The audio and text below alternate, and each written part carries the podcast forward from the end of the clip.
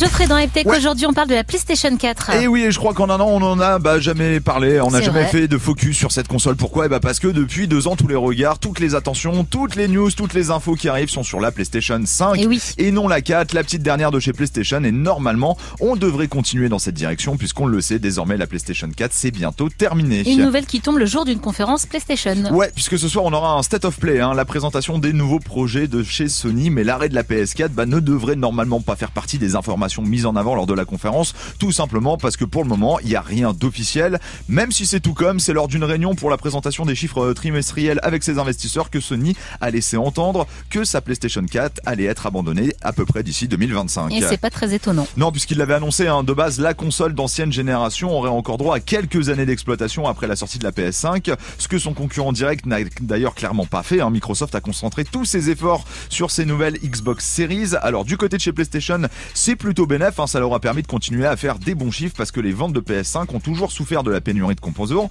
Du coup, on peut imaginer que si Sony n'a plus besoin de se reposer sur les produits de la PlayStation 4, c'est que normalement ceux de la PlayStation 5 devraient être largement disponibles à la vente et ça, c'est quand même plutôt cool. Bah ouais, c'est la bonne nouvelle. Alors on précise juste hein, que quand on dit l'arrêt de la PS4, c'est les studios de chez Sony qui vont arrêter de produire des jeux dessus, mais les studios privés, bah, ils pourront encore en développer, même si ce sera, se fera de plus en plus rare, hein, on le sait. Ça sera pas un arrêt brutal du jour au lendemain, mais plus étalé sur le temps petit à petit. Tant mieux, comme ça on sera pas perdu, mais euh, c'est une console qui va laisser un vide.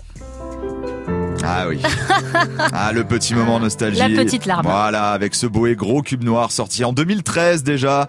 117 millions d'unités vendues à travers le monde. Meilleure console de sa génération. Deuxième console la plus vendue chez Sony derrière la PS2. La première a présenté la réalité virtuelle aussi, a dépassé le terrain de stockage qui nous ont permis bah, de mettre les plus beaux jeux à l'intérieur. Un milliard s'en sont vendus de jeux à travers le monde avec des belles exclusivités Killzone, Uncharted, Ratchet Clank, Gran Turismo et bien sûr God of War, le jeu le plus vendu de la console à presque 20 millions d'exemplaires. Wow. C'est donc une belle et grande page qui se tournera progressivement d'ici 3 ans. Alors avec un petit peu d'avance, merci pour toutes ces heures passées à essayer de réparer cette manette moyennement solide, on va pas se mentir, hein, quand on l'a cassée sur le sol à force de s'essayer euh, sur des jeux, mais surtout merci pour toutes ces belles histoires qu'on a pu construire devant notre écran grâce à cette console incroyable. C'était le moment nostalgie de Geoffrey. nostalgie, on va ramener des mouchoirs. Je crois que j'ai des mouchoirs dans mon sac euh, pour soi. Vas-y, La petite larmiche. Non, mais je comprends, je comprends. On passe des heures sur sa console. Mais je pense Bah que oui. tu oublieras ça vite parce qu'il y en a plein de nouvelles et toi t'es Ouais, moderne, t'es tourné oui. vers l'avenir. Oui, mais tourner une page c'est toujours un peu compliqué, voilà. C'est vrai que c'est compliqué. C'est dommage.